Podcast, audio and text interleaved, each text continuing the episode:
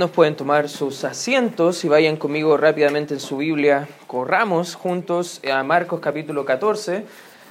Estamos llegando a tiempos muy difíciles en la vida del Señor Jesucristo. Estamos llegando a quizás los pasajes más eh, tristes en el ministerio terrenal de, Cristo, porque todavía no estamos llegando al punto donde Él está en la cruz por nuestros pecados, Todavía no estamos llegando al momento donde Él está siendo azotado y quebrantado por nuestros pecados, pero Él está viviendo tiempos muy difíciles. Tiempos donde gente le va a abandonar, donde gente le va a traicionar, donde gente está mostrando odio irracional hacia Él.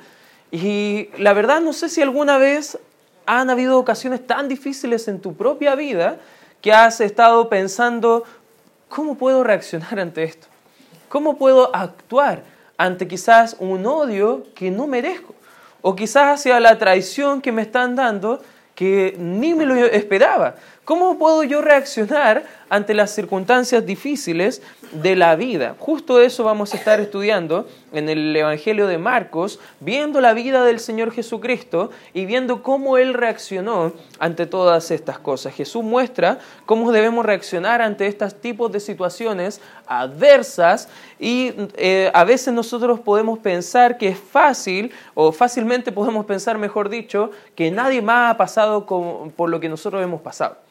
Quizás nosotros podemos estar viviendo tiempos bien difíciles en nuestra vida y podemos pensar como, no, la verdad es que no hay, no hay cómo yo puedo saber o no puedo buscar a nadie porque nadie me va a entender. Hay gente así. Hay gente que ha vivido mucho tiempo lastimada por otros y ya ni quiere saber de la gente. Hay mucha gente así. Incluso a lo mejor tú mismo puede ser una de esas personas que ha sido tan lastimado y ha perdido tanta la confianza en la gente que dice, no, por eso mientras más conozco a la gente, he escuchado decir a veces, más amo a mis animales. Imagínate, imagínate el punto que a veces el dolor puede provocar en desconfiar de las personas. Es fácil pensar que nadie va a pasar lo que nosotros pasamos, pero Jesús sí lo pasó y nos mostró cómo nosotros debemos reaccionar. Recuerda, en Hebreos dice que tenemos un sumo sacerdote, no que no pueda compadecerse de nuestras debilidades, sino que todo lo contrario. Él sí lo puede hacer, hermano. ¿Por qué? Porque Él padeció lo mismo que nosotros, pero sin pecado. Él hizo lo mismo que a lo mejor estamos viviendo nosotros, ha sido incluso por diez todo lo que nosotros hemos sufrido, pero Él nos muestra la obediencia real al Señor. ¿Qué pasó el Señor Jesucristo? En primer lugar, podemos ver en la Escritura que Él padeció o pasó por traición. Fíjate lo que dice en Marcos capítulo 14, versículo, vamos a partir en esta hora en el versículo 43. Dice la Escritura, luego hablando Él aún, vino Judas, que era uno, fíjate de quién, de los doce. Esto es importante porque cada evangelio que relata toda la parte de la crucifixión del Señor Jesucristo relata y enfatiza mucho que era de los doce. ¿Por qué lo enfatizará? Porque a lo mejor, como hemos visto anteriormente en la cena, nadie esperaría que uno de los doce iba a entregar al Señor Jesús. Incluso estaban preguntando, ¿seré yo Señor? ¿Seré yo Señor en la cena? Y la verdad, nadie podría imaginar que este amigo de Cristo, este Judas, que todos confiaban en la bolsa del dinero, esta persona que era digna de confianza por todos, iba a traicionar al maestro. Era uno de los doce, dice la escritura, y con él mucha gente con espadas y palos de parte de los principales sacerdotes y de los escribas y de los ancianos. Y el que le entregaba le había dado por señal diciendo, al que yo eh, besare, ese es, prendedle y llevadle con seguridad. Versículo 45, y cuando vino, se le acercó luego a él y le dijo, maestro, maestro, y le besó. Ojo, esta palabra le besó muestra que era una actitud bien íntima, bien cercana. No estamos hablando de un beso en la boca, ojo, estamos hablando de un, un, afecto de cariño que haríamos con gente que queremos mucho. No sé si habrá alguno muy cariñoso acá que a lo mejor cuando ve a ver a la familia o los padres le da como un fuerte abrazo y un beso, a lo mejor que te extrañé tanto. Hay hermanos que a veces son muy cariñosos y cuando estamos en el tiempo del saludo dice, venga para acá hermano, y abraza con todo lo que tiene y ahí, oh, dos o tres costillas fracturadas porque está como ahí demostrando mucho amor, mucho cariño. Imagínate, esta señal, quizás esta muestra de amor, el enemigo, este acto de amor lo usó como una misión de odio.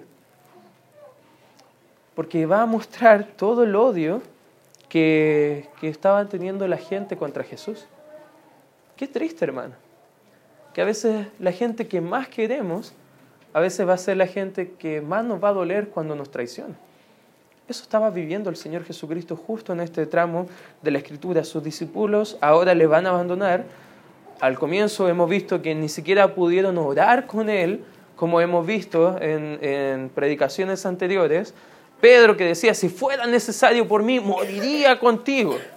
Según el relato paralelo en Juan 18, vemos que él saca la espada, corta la oreja de un soldado que se llamaba Malco, no es que escribieron mal el nombre, no era Marcos, era Malco, ¿ya? y ahí estaba él como bien, bien, como lleno de ganas de querer proteger a su Señor, y de repente ve hacia alrededor y todos ya le habían dejado solo, y Cristo le dice, ¿por qué reaccionas así, Pedro?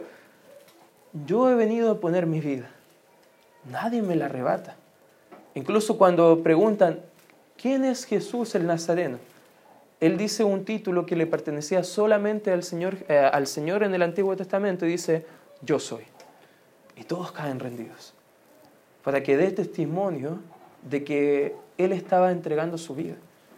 Nadie se la quita, como dice la Escritura. Él fue como oveja entregada al matadero. Él puso su vida por nosotros. Él recibió hasta la traición de sus amigos por amor a nosotros. ¿Cuánto nos ama el Señor, hermano? ¿Cuánto nos ama en realidad nuestro Señor? Porque no solamente vemos que Él está recibiendo a Judas, este traidor, sino que está recibiendo una traición de alguien bien íntimo. A veces las películas y las caricaturas y cosas por el estilo nos hace pensar que Judas siempre da como el más malulo de todo el grupo. Pero no, hermano, no era así. Me imagino que todo lo contrario. Era la persona que más estaba ahí cerca de Cristo. Era la persona que estaba ahí más lleno de ganas de avanzar en, su, en el progreso del Evangelio. Incluso era, él estaba tan decepcionado, según lo que nos muestra la Escritura en otros relatos paralelos, Judas, que llegó a un punto de decir, yo confiaba que él era el Mesías político que no iba a liberar de Roma, pero entiendo que parece que no viene con espada, viene con amor. No me sirve este tipo de Salvador. Y por eso él, por dinero, le traiciona. Dicho sea de paso, esta es la última vez que vemos en el Evangelio de Marcos eh, a Judas descrito. Por el Evangelio de Mateo sabemos que él sintió tanto remordimiento, ojo, no arrepentimiento, remordimiento por lo que había hecho que incluso se quitó su vida. Y algunos creen que por eso a lo mejor él era salvo. Nada que ver. O sea, vemos que la misma Biblia enfatiza a Judas como un tipo de Satanás. Incluso algunos creen que el anticristo va a ser Satanás resucitado en los tiempos finales porque era una demostración del hombre inicuo de pecado. O sea, no era una blanca paloma, pero era un lobo vestido de oveja dentro de las demás ovejas. Y a veces vamos a estar acá, dentro de la iglesia, y vamos a ganar mucho cariño y confianza con otros. Y de un momento a otro te vas a dar cuenta que gente está hablando mal de ti. O a lo mejor te van a poner mal con otros. O te van a traicionar tu confianza. Le vas a decir, confío en ti, te voy a contar esto de mi vida, pero no se lo cuentes a nadie. Y llega al segundo culto y ya lo contaste a todos. Dicho sea de paso, hermanos, si tú eres de los que anda contando a todos, arrepiéntete. Porque no somos chismosos, hermano. El chisme es pecado. Amén. Y debemos cuidar la unidad de la iglesia. Fue uno de, de los más íntimos. Le llamó a Cristo maestro, porque muestra que le respetaba. Incluso no le dice maestro una sola vez, sino que le dice maestro, maestro. Imagínate que hasta el último momento él era un hipócrita, traicionando la confianza de Cristo. Este amigo le traicionó. ¿Sabes lo que pasa cuando un amigo nos traiciona? Hay dolor en nosotros. No sé si tú has vivido ya eso y si todavía no lo has vivido, lo vas a vivir, hermano. Fíjate lo que dice la Biblia en el libro de los Salmos. Acompáñame por favor ahí en el Salmo 55. Salmos capítulo 55. Vamos a leer desde el versículo 12 en adelante. Salmo 55, versículo 12 dice, porque no me afrentó un enemigo, lo cual habría soportado, ni se alzó contra mí el que me aborrecía, porque me hubiera ocultado de él, sino tú, dice, hombre, al parecer íntimo mío, mi guía, mi familiar, que juntos comunicábamos dulcemente los secretos y andábamos en amistad en la casa de Dios. Imagínate el dolor que habrá sentido el Señor Jesucristo de un íntimo amigo de Él. Él ya sabía, pero eso no significa que no le amaba. Eso no significa que no haya tenido mucho amor por Judas. Él sabía todo, pero Él nos ama. Por eso entendemos que la Biblia, por lo que dice la Escritura, Dios ama hasta el más vil pecador, hermano. Hasta el hombre inicuo de pecado. ¿Sabes qué? Eso es lo que nos va mostrando la Escritura, de que su amor no exenta a su justicia. Él porque nos ama va a enjuiciar el pecado. Y la ira de Dios va a caer sobre todo aquel que haya rechazado a Cristo. Eso es una verdad de la Escritura. Pero aquí vemos la traición, el dolor que estaba soportando el Señor Jesucristo. Si tú estás en esta hora y dices, nadie me puede entender, a mí me han traicionado. Y si usted supiera, pastor, cómo me han traicionado mis amigos, bueno, quizás yo no lo entiendo, hermano, pero sé de alguien que sí te puede entender, Jesucristo. Gente te va a traicionar, va a perder nuestra confianza por cosas que vamos a estar viviendo. Gente ha traicionado a Cristo en primer lugar, la traición que recibió el Señor Jesucristo. En segundo lugar, ¿qué más pasó el Señor Jesucristo en este tramo de la Escritura? En segundo lugar, vivió el odio de la gente. Fíjate lo que dice Marcos, volvamos ahí por favor, Marcos capítulo 14, volvamos a leer el versículo 43, dice, luego hablando él aún, vino Judas, que era uno de los doce, y con él mucha gente, fíjate, ahora enfatizamos no a Judas solamente, pero enfaticemos la mucha gente que venía con Judas. ¿Y cómo venía esta mucha gente? Con espadas y palos de parte de los principales sacerdotes, de los escribas y de los ancianos. Avancemos hasta el 48 y dice, y respondiendo Jesús le dijo, ¿cómo contra un ladrón habéis salido con espadas y con palos para prenderme? 49. Cada día estaba con vosotros, enseñando en el templo, y no me prendisteis, pero es así para que se cumplan las escrituras.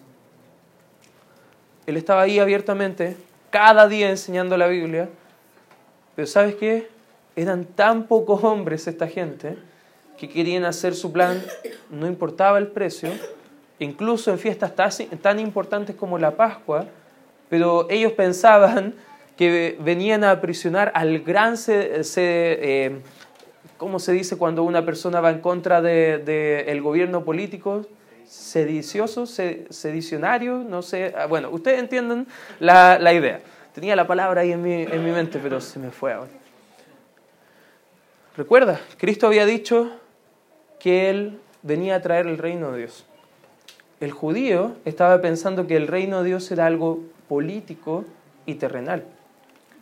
Ellos pensaban que Cristo venía con un gran ejército a liberarlos de Roma. Ellos tenían miedo de Cristo, los principales.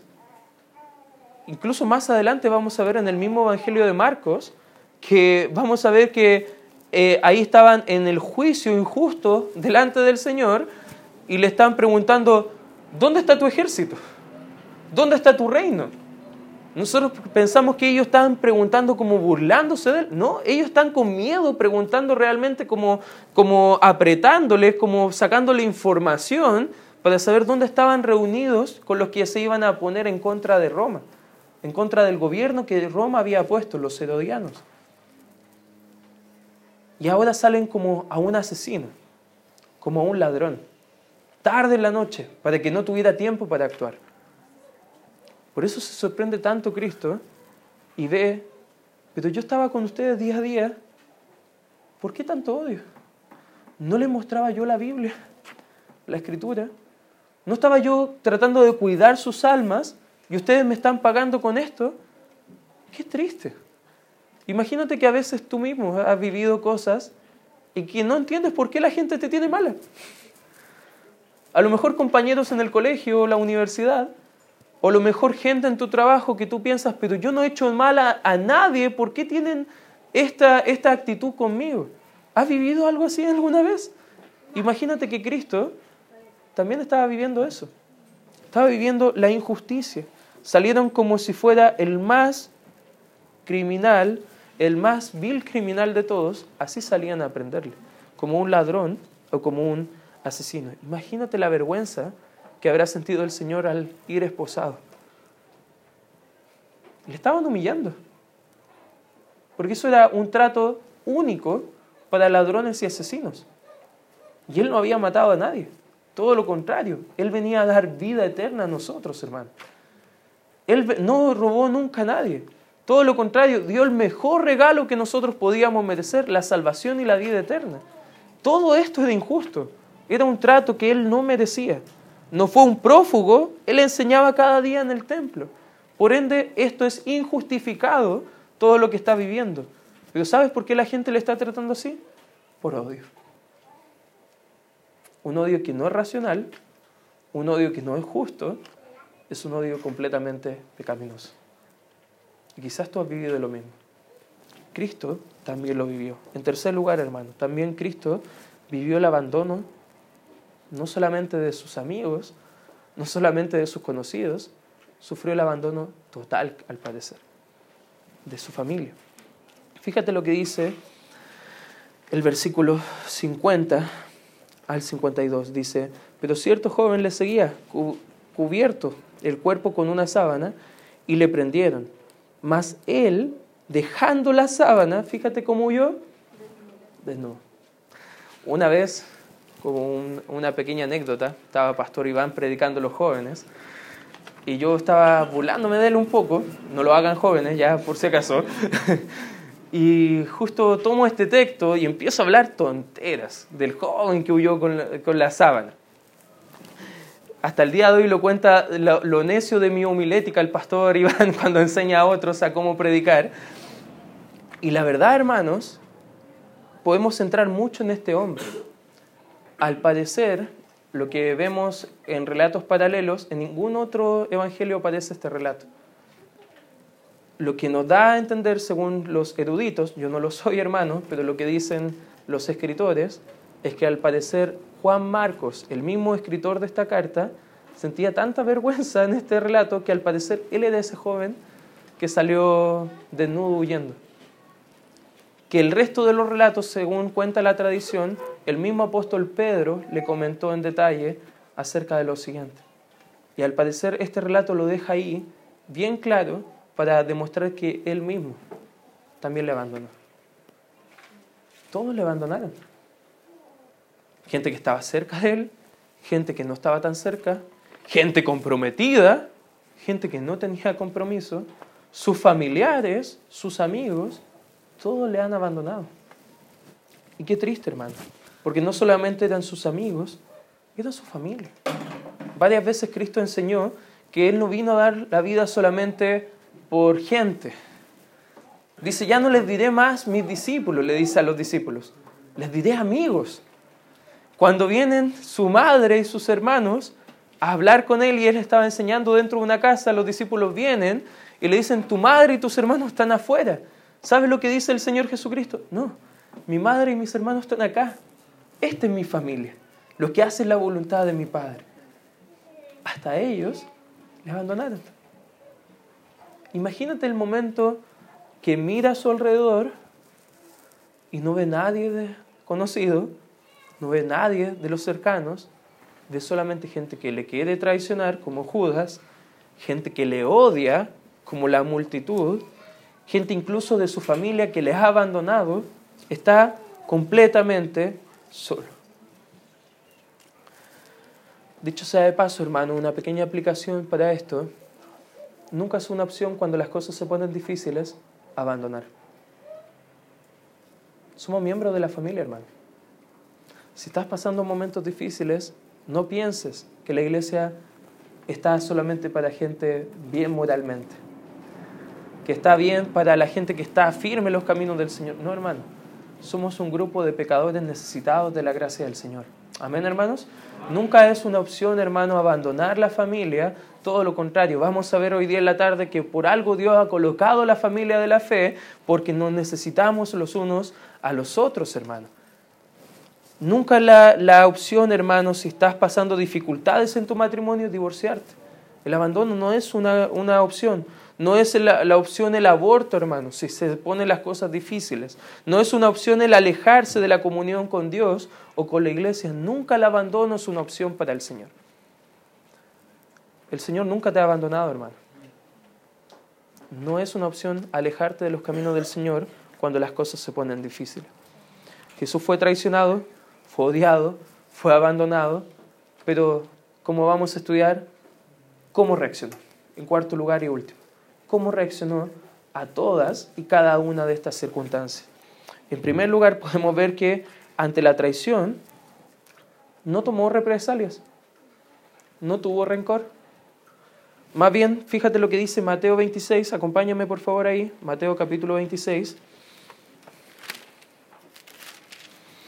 Versículo 50, Mateo capítulo 26, versículo 50, el relato paralelo, pero en el, en el, en el Evangelio de Mateo, vemos en el versículo 50 y dice, y Jesús le dijo, ¿cómo, cómo, cómo le dijo? A ver, ayúdame.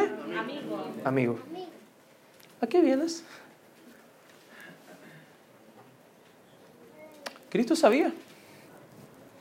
Es como una pregunta retórica en su amor y su gracia está dando una oportunidad más de arrepentirse. Le dice, amigo, ¿a qué vienes? Entonces se acercaron y le echaron mano a Jesús y le prendieron. ¿Sabes que hasta el último vemos que Cristo nunca estuvo odiando a, a Judas? Le siguió tratando como alguien cercano. Le siguió amando como a un amigo. Él no desecha al traidor ni le destruye con crítica, más bien amó a ese enemigo. Fíjate lo que dice Mateo 5, acompáñame por favor ahí, Mateo capítulo 5, versículo 44. Fíjate la escritura dice, pero yo os digo, amad a vuestros enemigos, bendecid a los que os maldicen, haced bien a los que os aborrecen, y fíjate esto importante hermano, y orad por los que os ultrajan y os persiguen. ¿Te acuerdas que estaba terminando de ser Cristo cuando vinieron a aprenderle? Estaba orando. La Biblia no lo aclara, pero imagínate Cristo orando por Judas también. Orando. Esteban, le estaban matando a piedrazos. Y él estaba clamando al Señor, Señor, no les tome en cuenta este pecado. Hermano, la actitud correcta no es devolver mal por mal. La actitud correcta no es como me la hizo, me la paga. No, hermano. La actitud bíblica es dejamos la venganza en las manos del Señor. Romanos 12, 19 dice, mía la venganza, yo pagaré, dice el Señor. Él puede ayudarte a hacer lo mismo, hermano. Y justo en el relato de Mateo 5, fíjate lo que dice para ver el relato completo del versículo 43 en adelante, Mateo 5, del 43, fíjate lo que dice, oíste que fue dicho, amarás a tu prójimo y aborrecerás a tu enemigo, pero yo os digo, el texto que acabamos de leer, amad a vuestros enemigos, bendecid a los que os maldicen, haced bien a los que os aborrecen, llorad por los que os ultrajan y os persiguen para que seáis hijos de vuestro Padre que está en los cielos. Ojo, esto demuestra cómo reaccionamos ante la adversidad, que somos hijos del Señor. Esto demuestra un testimonio público y abierto a las demás personas que no conocen a Cristo, lo que puede hacer Cristo en su gracia en la vida de una persona. Fíjate, para que conozcan que sois hijos de vuestro Padre que estáis, eh, que está en los cielos, perdón, que hace salir su sol sobre malos y buenos y hace llover sobre justos e injustos. Porque si amáis a los que os aman, ¿qué recompensa tendréis? ¿No hacen también lo mismo los publicanos, pecadores? Si saludáis a vuestros hermanos solamente, ¿qué hacéis de más? ¿No hacen también así los gentiles? Fíjate el 48, hermano. Sed pues vosotros, ¿qué dice? Perfectos, como vuestro Padre que está en los cielos es perfecto. No es la norma del cristiano saludar solo a los amigos. Quizás vienes a la iglesia y ni conoces cómo se llama el hermano. A veces pasa, hermano. No saluda a los que te caen bien. ¿Sabes qué? He aprendido y he tomado el desafío de los primeros minutos apenas termina el culto, no hablar con los que siempre hablo. Tratar de buscar a alguien que, que no hablo tanto, como por ejemplo una visita. Acercarme a hablar con ellos. O a lo mejor un hermano que le he extrañado en el culto. Me voy a acercar a hablar con ellos. Porque ¿qué recompensa tendré si solamente trato bien a mis amigos? Hermanos, somos una familia. Amén. ¿Conocen los nombres de la familia? ¿Oras por la familia? ¿Velas por el bienestar de la familia? Si alguien de la familia cae o peca, ¿le vas a criticar y poner el pie encima o le vas a ayudar a levantarle? ¿Qué recompensa tendremos como iglesia si en vez de amar al hermano, estamos destruyendo al hermano? No se llenó de odio Cristo, no guardó rencor. El beso de Judas demostró la maldad en el corazón de esa persona pero sabes que no es nuestro deber juzgar los corazones. Esa es tarea de Dios. Nuestro deber solamente es mostrar el amor que solo Dios puede mostrar. Y si te cuesta amar a una persona, hermano, quizás te cuesto yo que, que me ames a mí. Sé que Carlos a veces ora por mí porque dice, pastor, me cuesta amarle. Ya a lo mejor soy un poco pesado con algunos. Quizás si te cuesta amar a alguien, ora por él. Ora. Dios puede cambiar nuestro corazón.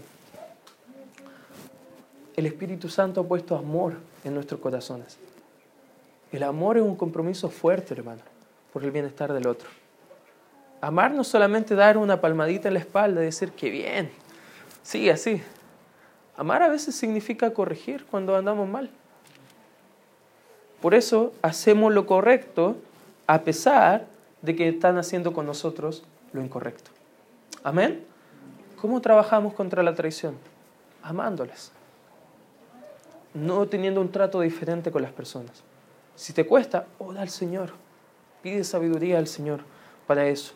¿Cómo reaccionó Cristo ante el odio? Mira, volvamos al, al texto de Marcos capítulo 14. Fíjate lo que dice el versículo 49. Dice, cada día estaba con vosotros enseñando en el templo y no me prendisteis, pero es así para que se cumplan. ¿Qué dice la escritura? Las escrituras, valga la redundancia.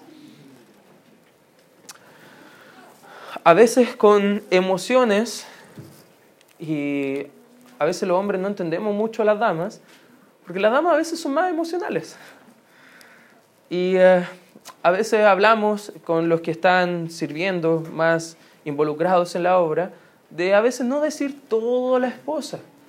Y no es porque no queramos decir las cosas a la esposa, sino porque a lo mejor entre hombres, tú los conoces hermanos jugando a la pelota, te pegan una patada a alguien y de repente tienes la emoción en el momento de, de, devolver la patada, pero termina el partido, te da el abrazo con el otro y van a comer un asado juntos. Los hombres somos así. Pero a veces la, la dama queda con, con el resentimiento. Jesús sabía de antemano quién les iban a fallar. Sabía de antemano qué actitud iban a tener las personas. Que las emociones no bajo control van a ser destrucción. Pero él en vez de moverse por la emoción y el sentimentalismo, él fue todavía obediente a las escrituras. Se movió por convicciones, no por emociones. Cuando tengas un problema, hermano, ¿qué vas a decidir? vivir lo que dice la Biblia o dominarte por tu corazón. ¿Sabes qué? Ser emocional no siempre es bueno. Y debemos aprender, hermano, y orar al Señor, que la Biblia more en abundancia en nuestros corazones, que podamos ver la voluntad del Señor como vimos la semana pasada y ir directo a cumplirla, porque eso es lo que es para nosotros dado por el Señor. Jesús buscó someterse completamente a la voluntad del Señor, pero ojo, no con remordimiento, no con enojo, no con ira, sino que al parecer con gozo, hermano. Fíjate lo que dice Hebreos, acompáñame por favor ahí. Hebreos. Uh, ya me tengo que apurar. Hebreos. Siempre me pasa. Hebreos capítulo 12, versículo 2 dice, puesto los ojos en Jesús, el autor y consumador de la fe, el cual por el que dice, por él, a ver, ayúdeme por favor, por él, por el gozo, puesto delante de él, ¿qué hizo? Sufrió la cruz, menospreciando el oprobio, y se sentó a la diestra del trono de Dios. Si alguien tiene odio hacia ti de forma injusta, hermano, está entre ellos y Dios. Tú pídele gracia al Señor. ¿Sabes qué gracia? Me encanta una definición de gracia, y lo he dicho varias veces, es el deseo y el poder que Dios nos da para hacer su voluntad con gozo. Con gozo. Si tú estás sufriendo por hacer la voluntad del Señor, hermano, pide gracia porque la voluntad del Señor es que hagamos su voluntad con gozo. Ese es fruto del Espíritu Santo en nosotros, hermano, el gozo. Él sufrió delante la cruz, pero con gozo. ¿Cómo reaccionó ante el abandono? Bueno, en primer lugar, Jesús sabía de antemano quién le iba a fallar y quién no. Recuerda que a Pedro le profetizó antes que le iba a dejar. Todos me van a abandonar. Eso dijo Cristo. No era una sorpresa para Cristo. ¿Sabes qué? Si tú piensas que nadie te va a fallar nunca, eres un necio. Te voy a fallar. Nos vamos a fallar. Pero hermano, no estamos para jugar, estamos para reconciliar. Mateo 18 enseña, si hay un hermano que peca, que cae, tú ve y trata de ayudar al hermano a reconciliarse. Esa es la meta, hermano. No vayas de chismoso, como diría el chavo del 8, a solamente acusar. No, hermano. Ora primero y busca que se reconcilien la situación. Eso es lo que haríamos. Nosotros sabemos que vamos a fallar. Nosotros sabemos que nos van a fallar. Jesús aceptó los hechos, pero a pesar de eso, decidió amar. Porque déjame decirte algo, el amor es una decisión. ¿Cuántos están casados acá? ¿Puede levantar su mano? ¿Cuántas veces le ha fallado su cónyuge? Mi esposa dice, uh, si les contara todo eso. Pero hemos decidido amar. Dice la escritura que el amor cubrirá multitud de faltas, multitud de pecados. Eso es amar, hermano. Es amar como Cristo nos amó, perdonándonos unos a otros, siendo misericordiosos unos con otros, no devolviendo mal por mal, decidiendo amar y ayudar a avanzar. Vamos a ser abandonados, vamos a ser traicionados, vamos a ser odiados, pero debemos buscar ser más como Cristo. Algo que quizás tú ya lo sabes, hermano, pero siempre es bueno recordar. Cuando estés enfrentando la adversidad, pregunta, ¿cómo reaccionaría Cristo en este lugar? ¿Qué emoción tendría Cristo? ¿Cómo actuaría Cristo en esta posición en la que yo estoy viviendo? Te prometo, eso hasta un niño pequeño lo puede hacer, preguntarse eso. Pero la respuesta la tenemos en la Biblia. Y justo hoy estamos viendo cómo reaccionaría Cristo. Te hago una pregunta. ¿Estás dispuesto a hacer lo mismo? A veces nosotros creemos erróneamente que la voluntad del Señor es que nosotros seamos felices, prósperos, eso hace la mala doctrina a veces dentro de la iglesia, hacernos creer a los cristianos cosas erróneas. Hermano, Dios está más interesado en trabajar en ti que a través de ti. Hay gente que dice, Señor, úsame. Pero antes de usarte, el Señor quiere trabajar en tu carácter. Dios quiere obrar en ti primero, antes que obrar a través de ti. Dios quiere trabajar en ti, quizás paciencia, para poder servirle mejor Recuerda, hermanos, nosotros solamente somos herramientas en las manos del Maestro. Nosotros solamente somos la, lo que es usado por Dios. Porque al final, Dios recibe toda la gloria. Y quizás en lo que usted está viviendo, hermano, ¿cómo está recibiendo Dios la gloria? ¿Lo está haciendo o no lo está haciendo? Cuando venga la adversidad, podemos decidir quizás hoy orar al Señor y tomar las convicciones fuertes de decir, Señor, quiero ser fiel a ti, hacer lo que tú hiciste también estando acá. No podemos decidir cómo van a venir, pero sí podemos estar preparados para saber cómo reaccionar cuando venga el problema. Y eso quiero animarte, hermano, a que tomes el consejo bíblico, que veas cómo Cristo hizo eso todo por ti. ¿No, ¿No sería un gozo hacer lo mismo por Él? Amén, hermanos. Quiero invitarte, hermano, a que puedas considerar estos principios y vivir a la luz de estas verdades. Vamos a dar gracias, Padre Santo, por este tiempo donde podemos estudiar tu palabra. Gracias, Señor, por todo lo que haces en nuestra vida, Señor, y cómo quieres obrar a favor nuestro, Señor. Gracias por todo lo que haces en nuestros corazones. Y te pido, Señor, que tú ayudes a cada uno de nosotros si hemos llegado atribulados o cargados por algún pecado o alguna traición o desconfianza, Señor, poder amarnos los unos a los otros. Y hacer lo correcto a pesar de que la gente haga lo incorrecto. Con cabeza inclinada.